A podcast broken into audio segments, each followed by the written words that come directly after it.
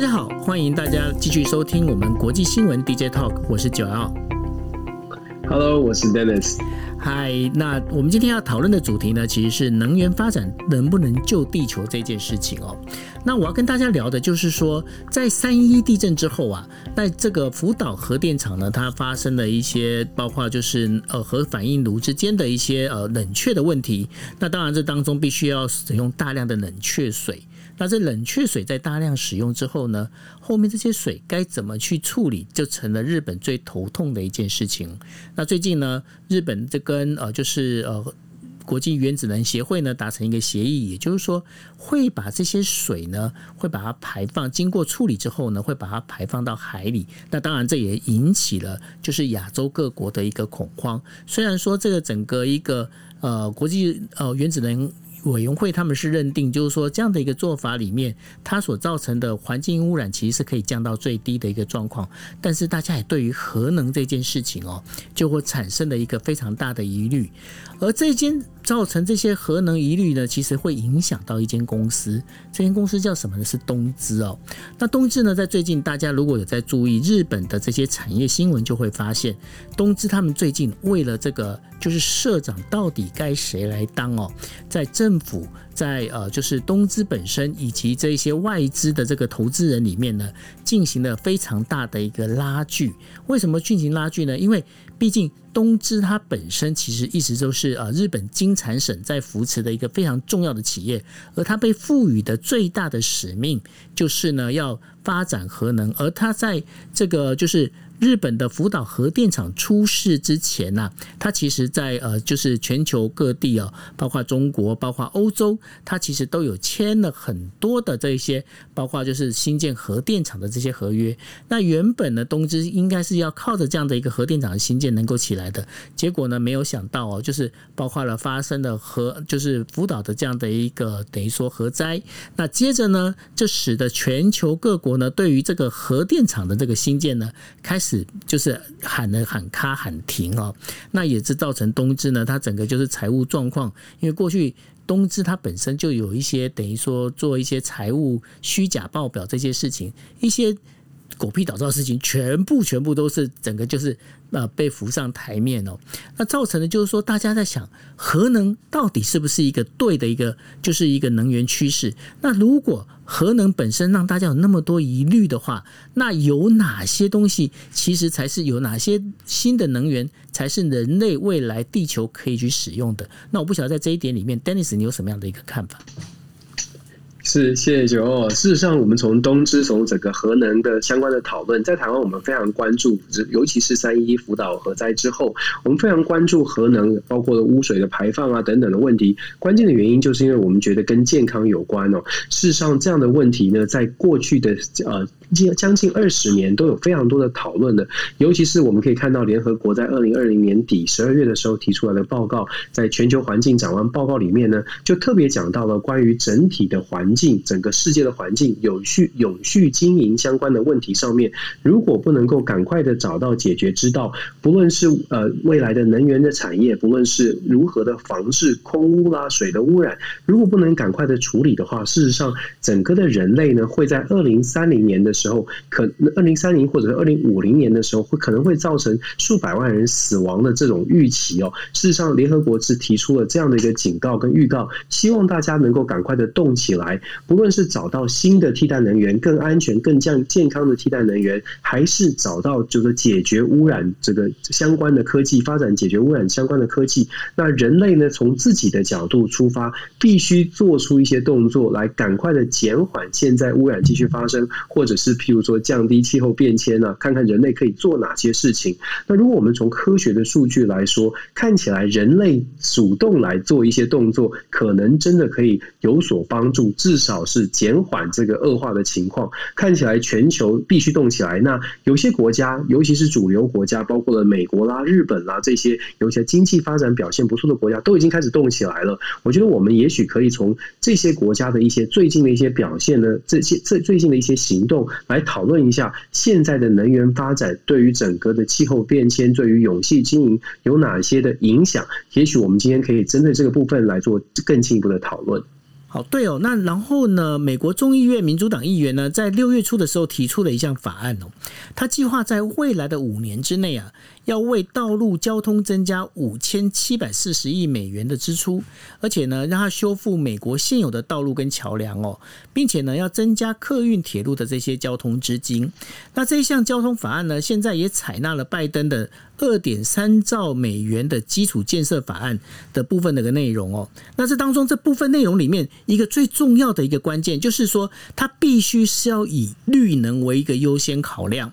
那众议院的运输还有基建委员会的主席呢，他就提到说，嗯，那这是一个非常千载难逢的机会哦。但是让美国的交通规划呢，走上是呃，就是走到走出上一个世纪五十年代的一个旧思维，他希望是把过去的那种旧思维能够重新走到干净能源这样的一个未来里呃新未来里面去往前进哦。那拜登在提出这样的一个基础建设当呃基础建设的政策当中啊，他也针对了，就是说绿能呢这个部分必须要做具体规划。那美国如果真的是这样动起来的话，那是不是也会带动全球各国，不管从竞争的角度也好啦，或者是从环境保护的这样角度也好，其他各国它是会动起来吗？我不晓得说，Dennis 你怎么看这样的事情？是，事实上，美国拜登的这个基础建设计划，刚刚呃，九欧你所提到的这个民主党议员所谈的，包括了造桥铺路啦这些基建哦，虽然听起来好像是道路桥桥梁的相关的法相关的这个提案，但事实上重要的关键在于，他们在这些新的桥梁里面都做出一些绿能相关的考量，包括了架设太阳能的路灯，还有包括了所谓的路边的一定的距离就要设置所谓的充电站哦，为了美国的未来做一些。预做准备，那所谓的未来，根据拜登的规划，所谓的未来就是希望未来有更多的电动车，至少是充电车，那提供相关的基础建设，让充电车、让绿能的相关的产业可以更加的蓬勃发展，有更多的可行性，这点很重要。那拜登呢，在这。他的上任之后所谈出、所提出来的所有的呃两两二点多兆的美元的基础建设方案里面呢，关于电动车充电站的部分，他特别强调，全美国必须要增加至少五十万的电动车充电站。我们知道美国的幅员非常辽阔，有这样的一个充电站的基础设施，才有可能进一步的让美国民众更愿意去购买电动车。否则的话，电动车以它的目前的科技的限制，它的效能，它可能可以行。走的距离，如果没有足够的充电站作为基础，事实上，美国人民要去说服他们购买电动车或换成电动车，难度是比较高的。所以，我们说，拜登的基础建设，它等于是超前部署，为了美国的未来，电动车也许现在的普及率还不是这么高，但是如果基础建设提供了这个电动车发展的发展的可能，那么未来可能美国的电动车市场就有机会蓬勃发展。那么，我们在更扩大一点来看呢，美国带头是不会造成全球的影响。我们要知道，美国的市场，北美的市场，事实上车市，事实上对于全球的这个产业，在汽车产业里面扮演了非常重要的角色。全世界各国的车厂呢，都会以美国的市场作为一个准则。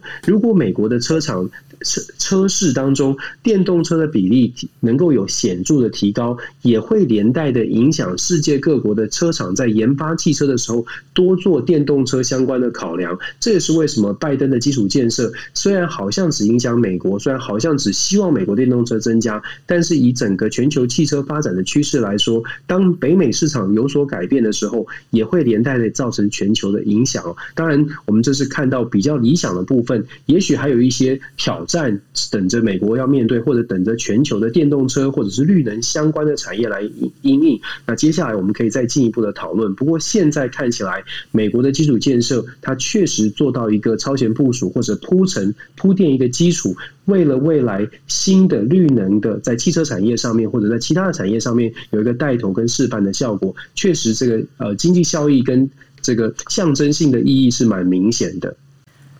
真的耶，因为呃，其实呢，这整个感觉上，包括日本哦，日本过去一直都被认为就是一个电动车反应很慢。为什么很反应很慢？其实这当中跟呃日本最大的那个就是汽车车厂丰田是有关系的。那大家都会觉得说，对呀，丰田好像都没有在做这个电动车。其实这个观念是错的。为什么呢？因为丰田它很早以前就是大家如果大家现在尤其是台湾人很喜欢开的叫 RAV4，那 RAV4 呢，它其实呃它本身其实在呃就是二零一八年的时候就已经在美国推出呃就是试用的那个电动车了哈。那只是说丰田它一直都忍着不去做电动车，有个很主要原因，因为毕竟它的油车的市场还是占比较大哦。但是呢，在最近的话，在四月十九号落幕的那个上海国际车展里面，丰田就已经宣布，他要推出十五款的纯电动车，而且他要跟速八路合作一个共同降低成本，把那个原本。大家会认为假象，就是说觉得说，哎，日本的车厂好像是落后的这样的一个景象，然后拉回来。这当中，另外还有一个非常重要的一个关键，就是说丰田呢，它除了在做电动，我们在讲的就是所谓的这个呃电动电池的这样的一个电动车之外呢，它还会开发另外一种叫做氢燃料电池的一个电动车哦。那什么叫氢燃料电池的电动车？也就是说，它不是透过一个充电，因为过去丰田它就是因为已经做过电动车了，他们就会想说。电动车最大的问题出在哪里？电动车最大的问题就在于呢，这个充电的时间过长。因为大家想一下，如果现在大家有人有人开就是电动车的话，应该就会知道，每一次要充一台那个车子，应该可能要花到八个小时左右的一个充电的时间哦。那所以呢，那个丰田它就在走了另外一块，它就走，那我们就来做氢啊氢燃料电池来做这样的一个电动车哦。那氢燃料电池呢，它是加氢啊，等于说算加氢气啊，就是。液态的氢氢气进去，所以它一般来说概念上跟我们在加油是一样的。但是呢，氢燃料电池燃烧之后，它产生的一个废弃物叫做水 H2 H2O，它变成一个水。但是它最大的问题在哪里？最大的问题就是说，目前还没有商业化。那没有办法商业化的话，那丰田该怎么做呢？那丰田它现在做一件事情，它就结合了，因为丰田本身它就是呃这个一直子就是五十铃五十铃的车厂，跟他找了日野的。那个车厂一起来合作，日本三大那这三大车厂是什么车厂？这三大车厂是日本最大的商用货车的一个车厂哦。那这三三大货车车厂，他们联合起来做什么事情？他们联合要做的事情就是，他们要做就是使用氢燃料电池的这样的一个货车。那氢燃料电池的货车，如果他们一起做起来的话，这个整个。他们把这个等于说用商用车来先做实验，用商用车先做实验，最大的好处是它跟一般的家用车里面，它万一如果有一些状况的话，他们要做机动调整，其实很快的。所以呢。丰田在这件事情上面呢，它其实是它的谋略是非常深的哦。那当然，这除了就是丰田之外呢，大家也要知道哦，就是说，包括本田呢，它才开始也开始要追上去了哦。那刚刚有提到的，就是说，呃，这个丰田跟苏巴路要共同开发的 SUV 呢，它也是计划在二零二二年上市哦。那这一些丰田的这一些相关的动作呢，未来相信呢，会对电动车的市场会有一些帮助。那当然，我们也知道，在美国的话，美国。特斯拉，它也开始有一些动作，我想请 Dennis 来跟大家介绍一下。对，刚刚只有你分享的那个氢燃料的车确实很有趣。在美国，他们呃最近有一个新闻是关于他们这个创下记录，这个续航记录叫呃 Toyota 的这款车好像叫做 Mirai，在美国其实已经有开始有在市面上呃有在做一些推广。未来这个竞争或者是未来的发展其实蛮有趣的。不过我们讲到现在比较普及的还是在呃电动车的市场上面，还是特斯拉在美国是最受欢迎的。事实上，特斯拉的成功哦，尤其在这几年的成功，这一。Musk 的成功呢，连带的也影响到蛮蛮深远的，有造成蛮深远的影响。为什么呢？其实我们一直在谈气候变迁，在美国谈气候变迁，谈所谓的电动车的产业，可以帮助降低这个碳排放啦，降帮帮助这个环保环保相关的议题哦。在美国过去很多人不买账的原因，是因为。第一，电动车很贵，然后电动车的电这个技术呢，没有办法续航力很久，所以让很多的美国人觉得，以我们美国这么大的一个环境，电动车并不适合。那特斯拉的出现，成功的出现，而且续航力好像不错，再加上特斯拉的价钱，虽然感觉好像还是比一般的车贵，但是已经在可以可以负担的一个范围之内了，就让很多的美国人呢开始有了想换了。改变了想法。那我们说，拜登上台之后，大家好像看到拜登很强调气候变迁、环保的问题，其实不然呢。其实，在早之前，大家如果记得的话呢，在克林顿时期的副总统他叫高尔，高尔他后来不做总统之不做副总统之后，选输了之后，跑去华好莱坞拍了纪录片，叫做《不能说的秘密》哦，事实上还得了大奖，还得了很多的关注。当时就在谈论气候变迁，可是当时的年代，大概二零零九、二零一零年左右的时间呢，当时在谈电动车，在谈气候变迁，如同我所说的，因为当时特斯拉的成功还没有那么明显，很多的美国人觉得。这些都是民主党的非常理想的需求、理想的论述，可能二十年后、三十年后才有可能真正看到呃电动车普及的状况。那现在很很显然的，因为特斯拉的成功。改变了很多美国人的想法，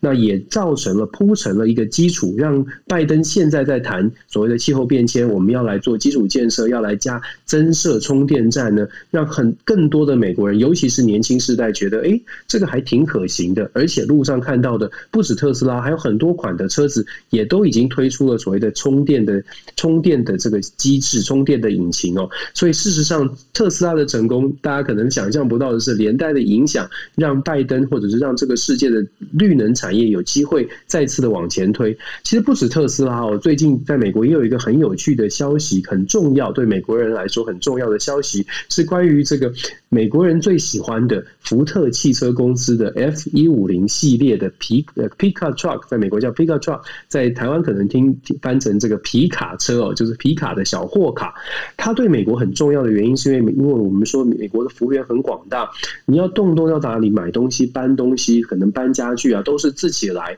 所以美国人非常喜欢开这样的一个后面有一个比较大的这个载物载货空间的一个小的卡车。那 F 一五零这一款汽车呢，呃，福特汽车这款车在美国算是非常典型经典的车子，历久不坠哦，就是受欢迎的程度。F 一零一五零在今年拜登上任之后，非常给面子，推出了电动版。而且这个电动版呢，它不但它的续航力很强，而且它在广告上面还特别强调说，F 一五零这个电动版的车子，它的电池呢，可以提供所有做工的或者是劳工人口他们在任何上方面的需要，甚至是有广告讲说打出来说，如果你的家里停电了，光靠 F150 这个强力的电池，还能够撑你家用的电三天之久哦。所以可以想象说，哎，这个新的这个 F150 的电动车版推出之后呢，真的让很多人再次的重新的思考电动车到底可不可行。尤其 F150 对于美国南方州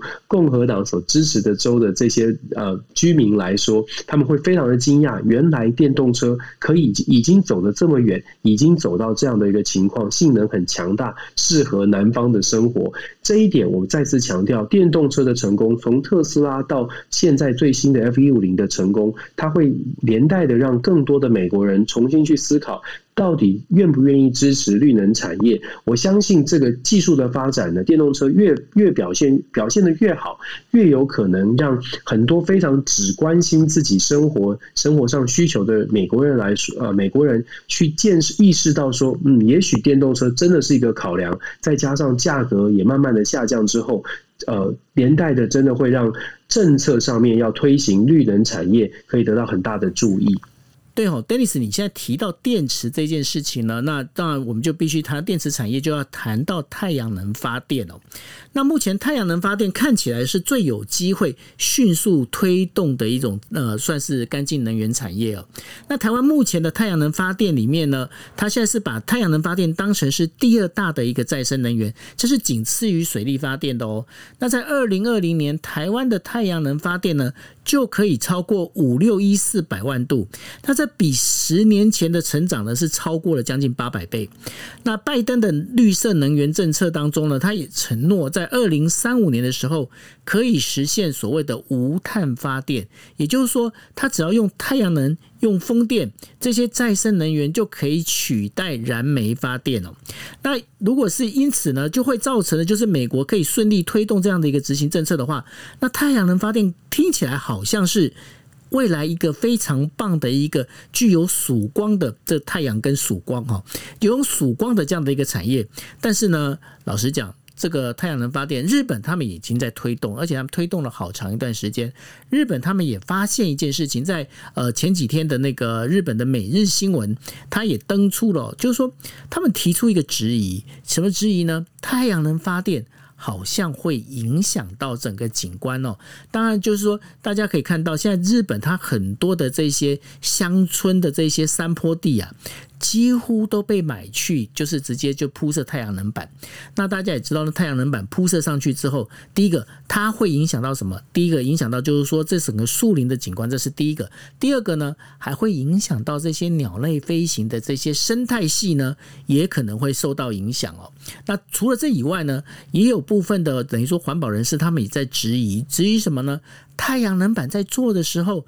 它本身好像也没有那么的干净啊，那该怎么办呢？那所以呢，日本在这个推动这个整个太阳能这个一个状况里面哦，它其实是有很多的这样的一个伤害慢慢的出现。那当然，另外一个另外一个非常重要的就是说，过去日本在推动太阳能政策的时候啊，他们就是。为了要鼓励大家在屋顶啦，在各个地方啊，能够多增设太阳能，所以说政府呢就会出钱来补助这样的一个太阳能的这个，等于说你今天如果增设太阳能板的话，我就来补助你，但是。过了一段时间之后，就发现一件事情，这样的补助好像不太公平啊。为什么不太公平呢？因为毕竟呢，太阳虽然说四处都有在照，但是太阳给的这个能量啊，每个地方可可是各有不同啊。那当你今天如果你在的一个地方是属于比较少日照的地方的话，你今天补助的话，这会不会是一个不公平的一个政策呢？这是日本人他们在呃，就是提出质疑的一个地方哦。所以后来呢，就日本他们改变了一个政策方式，改变什么政策方式呢？他们就等于说，你今天，你今天，你只要在你家里面，不管你在家里发电也好，或者是你在你的山坡地上，你去盖了这个太阳能板也好，你的电你可以卖，你除了自己用之外呢，你可以把这些电卖回去给。就是电力公司。那日本现在全国呢，有包括北海道电力公司，然后关东就是关东负责的，就是东京电力公司、关西电力公司，还有九州电力公司哦。他们有好多的电力公司呢，他现在目前也都是在四处的在买太阳能的这些电。好，那第二个问题也出来了。今天如果我今天我是在家里面，我用太阳能板发电。我白天的时候，当然我可以使用太阳能板的那个所吸收的太阳能来等于说，嗯，就是提供家里的那个电力啊。但是，万一如果遇到阴天或晚上的话，该怎么办呢？那日本大和房屋他们就想到另外一个政策，但是跟刚我们我们刚才提到的，就是呃电动车有一点点关系。什么关系呢？因为电动车上头啊，它底下那个等于说电池蓄电池，它有时候用久的话，它会老化哈，会衰减。那会老化衰减的话，一般来说，这个整个电池要整个要把它在废弃废弃做的这个处分所花的费用，其实相当的高。于是大和房屋呢就把这一些呃，等于说电动车用的这些呃，已经有点衰退的这些电池呢，把它变成了就是这些装了太阳能板的这个家庭里面的一个等于说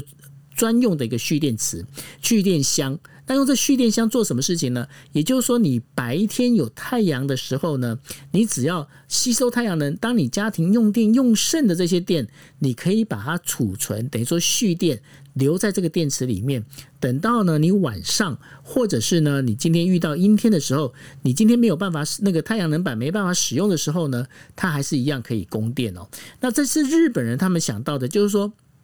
把太阳能跟这个电池之间做一个很好的一个呃，等于说运作。那我不晓得在美国这边的话，有没有什么其他的一些方式呢？